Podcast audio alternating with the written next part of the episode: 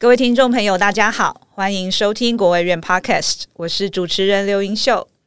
过去几年，国卫院一直致力科普活动的推广，最近更因为有许多企业的热情赞助，让我们的科普活动可以走出院区，深入偏乡的不同角落。今天我们很荣幸邀请到朱博士动物科技股份有限公司王子轩董事长及王耀宏老师担任国卫院 Podcast 的特别嘉宾。王老师目前也在元培医事科技大学宠物保健系担任助理教授，教授药物动力学、动物药理学与生理学。王老师好，子轩好，林秀好，你好。朱博士动物科技股份有限公司成立于二零一一年，是一家主要提供以猪只作为临床前试验及生物医学研究的研究服务团队公司，备有猪只动物试验场。并发展出各式以猪为模式的动物试验平台。朱博士动物科技股份有限公司也是今年国卫院科普计划的赞助厂商之一，将与国卫院一同在科普教育及活动上努力。接下来，我们请王董自我介绍，以及与我们分享朱博士动物科技股份有限公司的成立理念与核心价值，或者有什么产品或服务的亮点。我们朱博士科技股份有限公司基本上是在做猪只动物模式的实验。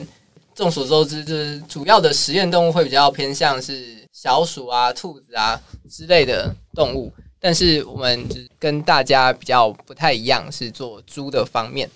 主要的服务对象是就是 CRO 公司，还有各医学单位，在他们做实验的时候，办法。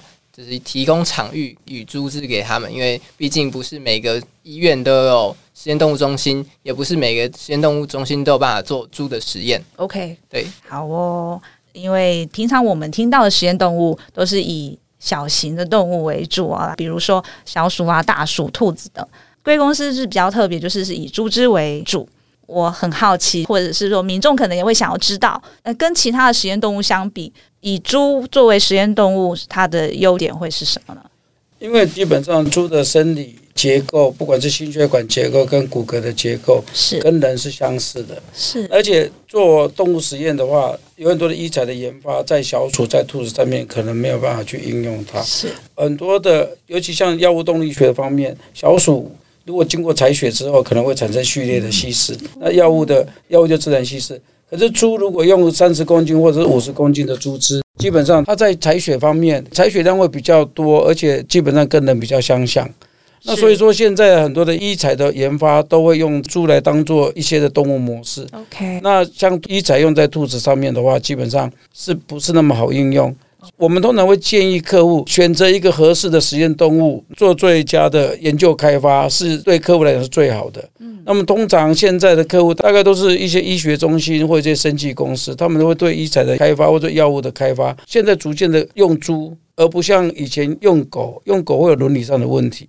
所以现在除非有一些特殊的实验才会去用狗。OK，我们的想法是这个算是一种精致农业的转型，要投入这一块，实际上。要能够看市场，我觉得跟生意产业界要紧密的合作。我们一直在讲说，我这家公司创造这家公司，希望它能够有随时有被利用的价值。那我们今天讲一个，我们在二零一九年，我们那个时候大概在十月、十一月谈了很多的案子，对，谈了很多的国外的案子，有有有德国，有荷兰，有美国，有日本，那甚至大陆都有。可是因为疫情，疫情，疫情一一开始，我们就都进不来了。对，美国那个 case 其实已已经做完前期实验了，他后面要做 confirm 的时候，东西进不来，人进不来。他们是美国的医师，然后欧洲的工程师这种跨国的合作案，那这就很可惜。真的遇到疫情，这次没有办法。后来后来他就讲说哪里可以做，因为国外的德国的猪，他要在德国找猪找找不到，找不到找不到合适的猪，那就像。因为国外的猪不是太大就太小，其实台湾的特有种蓝羽小耳的蓝羽迷你猪是最适合做动物实验的，我一直推崇它。为什么？因为它的体型大小最适合，而且它基本上大概在六个月的时候，大概是在二十五公斤上下。那到一岁的时候，大概在四十五到五十，大概一岁半以上，它体重都维持在六十六十五以上，它是一直维持着。它是迷你猪，它是长得慢而已。而且它基本上它从实验前、实验后，如果你用一岁半的猪，实验前、实验后体型、体重都不会变。那它的眼睛基本大小也跟人差不多。那国外的不是那种大猪，一百三四十公斤的大猪，就是克夏、兰瑞斯啊，对，托廷格那种小小的那个，他们讲 mini pig，可是实际上它最大只也只有在三四十公斤，对，那个太小。太小，有很多东西，心脏大小可能就完全不一样。对，甚至他眼睛的大小跟人都不一样。就是跟如果是人体比较的话，对对对，那基本上我们总是希望说，好，你的猪只大小跟实验前、实验后都跟人差不多，然后不会变。因为现在人人体实验，你不可能找一个好，今天是二十公斤，然后结果一个月之后、三个月之后就变成八十公斤或六十公斤那种人，不可能。我们去骨科医学会，就是参加骨科医学会，台上所有做骨科实验的都在我们家做。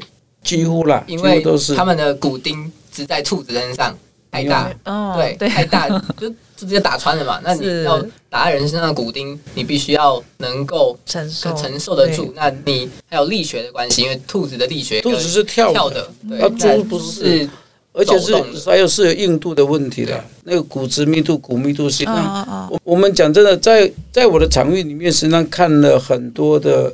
先进的或者是研发中的、开发中的医材，或者一些点子的进程，你可以好说说怎么样从第一代、第二代这样子到到上市。OK，谢谢，谢谢，谢谢王老师。请问你们为何会想要投入科普教育呢？有什么契机或缘由可以与我们分享吗？科普会比较像是帮小朋友建立基础观念。然后让他开始有从这个基础上面去发想，因为你不可能就是看到一瓶水就说哦，它可能变成什么什么什么，因为你要告诉他水有各种不同的形态，对，才会就是进行更多的发想啊。如果他只知道这是水，那就停在这里了，对，那就没有用了嘛。就是那你要告诉他有更多可能，他就会去想更多更多的可能。科普我总觉得那就是引起兴趣啊，让他从做中学。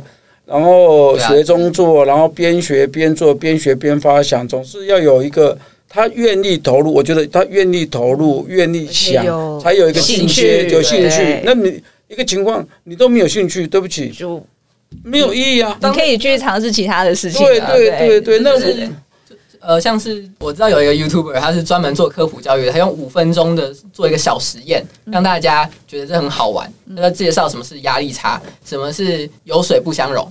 小朋友听到这个名词，他可能从来没有想过这件事。是，那他利用这些小实验来引起小朋友的兴趣，让他们可以重复这些实验，然后做出不同的改变。嗯，然后用同样的方式，对对，那就是很多手作型的 YouTuber 就是这样子，他就是专门做这些有的没有的。就是对大人来说，可能是你们在干嘛？那小朋友觉得哦，这好好玩，意义不一样。对，所以对对小朋友来说，你。投入了这个，然后做出自己的成品，然后你就会很有成就感。对，因为我觉得从小落实科普教育，可以让小朋友有发想的想法。那也许我们科普教育只是一个基础的教育，但是如果小朋友可以由科普教育去引申一些的想法，或许对他以后的科学应用的发展会有很大的启发。OK，据我所知啊，王老师，您目前在大学任教哦。您觉得学校的教学与科普教育有不一样吗？呃，学校的教学是比较正规的教育教学，那科普教育是一种发想。也许学校的教学是一种基础的话，它可以让学生有很多的基础教育可以有所认知。是。那科普教育有很多的想法，也许是梦吧。落实科普教育可以让他梦想能够实现。那就像以前的自动驾驶，不太可能。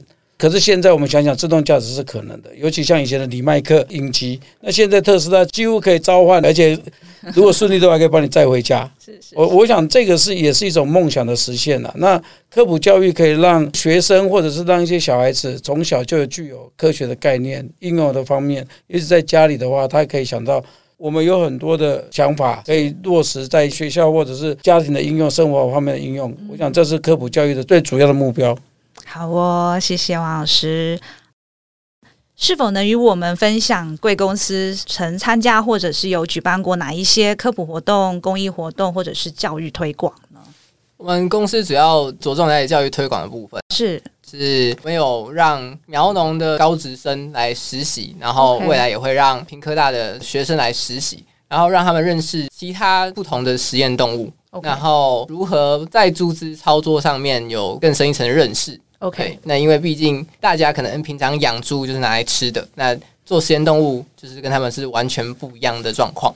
提供的实习就是比较像是不同面向，因为我们员工大部分都是畜牧系来的，那畜牧场跟实验动物场所是完全不一样的。不一样的对，那主要是本来实验动物在国内就比较少，就是人数了，从事实验动物这个行业的人数比较少。那他们又比较偏向于老鼠、兔子这种小型的动物，因为比较好养，然后你场域比较没有这种障碍。那猪就非常非常少了，就是因为我们毕竟我们养实验动物的猪的概念就跟一般农场的的概念是完全不一样的。对，OK。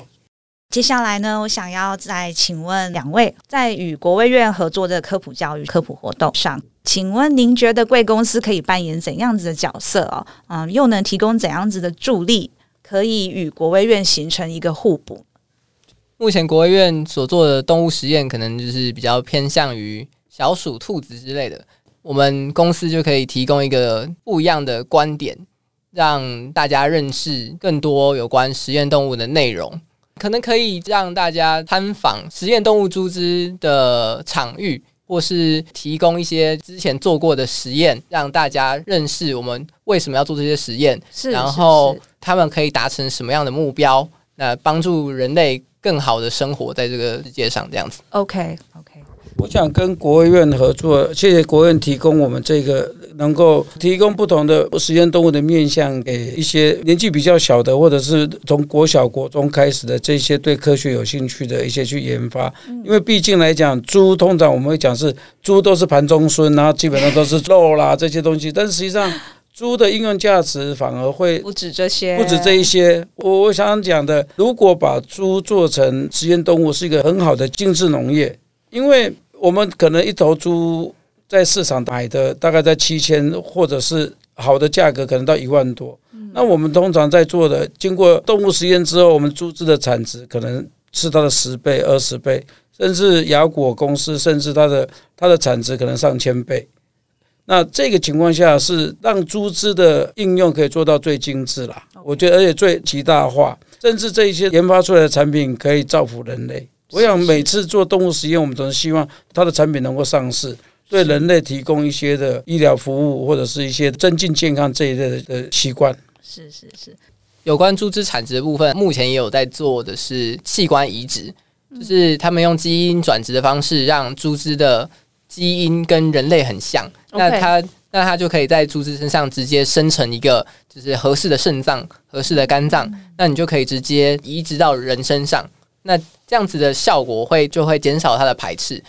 如果是用合适的猪只的话，大概一到一百公斤，就是从出生开始到一百公斤，大概只要六个月时间。所以你也不需要等 donor，就是捐赠者捐给你一个合适的肾，你可以自己花钱培养一个合适于你自己的肾脏，或是心脏，或是其他脏器，然后可以移植到你身上。这样子可以帮助这些失去器官功能的病人。对目前这些还算是实验阶段嘛？对，对对这些这些都还在发想阶段啊。我是，是，是，是我是已经有看过有人已经有进行这样子的试验，然后如何把它去细胞化，然后让细胞长在上面。对，大概是这样子。就是或许未来，或许未来，未来不久将来真的可以到二二十年可以成功，那就很厉害了。我想用基因转植或基因导入的方式，让猪只所产生的器官，它的免疫性不会那么强，可以直接移植到人的身上，因为可以把人的基因导入在猪的身上。那猪的怀孕期间只有一百一十四天，就大概三个多月，不到四个月。那到长到合适的体重，基本上大概在一年里面就可以得到大小合适的器官。呃，这个是未来的趋势的，因为。之前也有期刊，还有新闻报道说，已经有猪的肾脏移植到人的身上有成功的案例。我想也是一种是基因转殖的问题。OK，好哦，谢谢。贵公司过去已经有跟国卫院有过一个产学合作，那目前呢也是国卫院育成中心的虚拟进驻厂商。请问您对国卫院的商化机制有什么建议吗？我们公司没有产品。OK，真的自己服务为起家，那也许有有时候是可以互补的。如果他的东西经过我们的加持，是可以让他的商品更优化。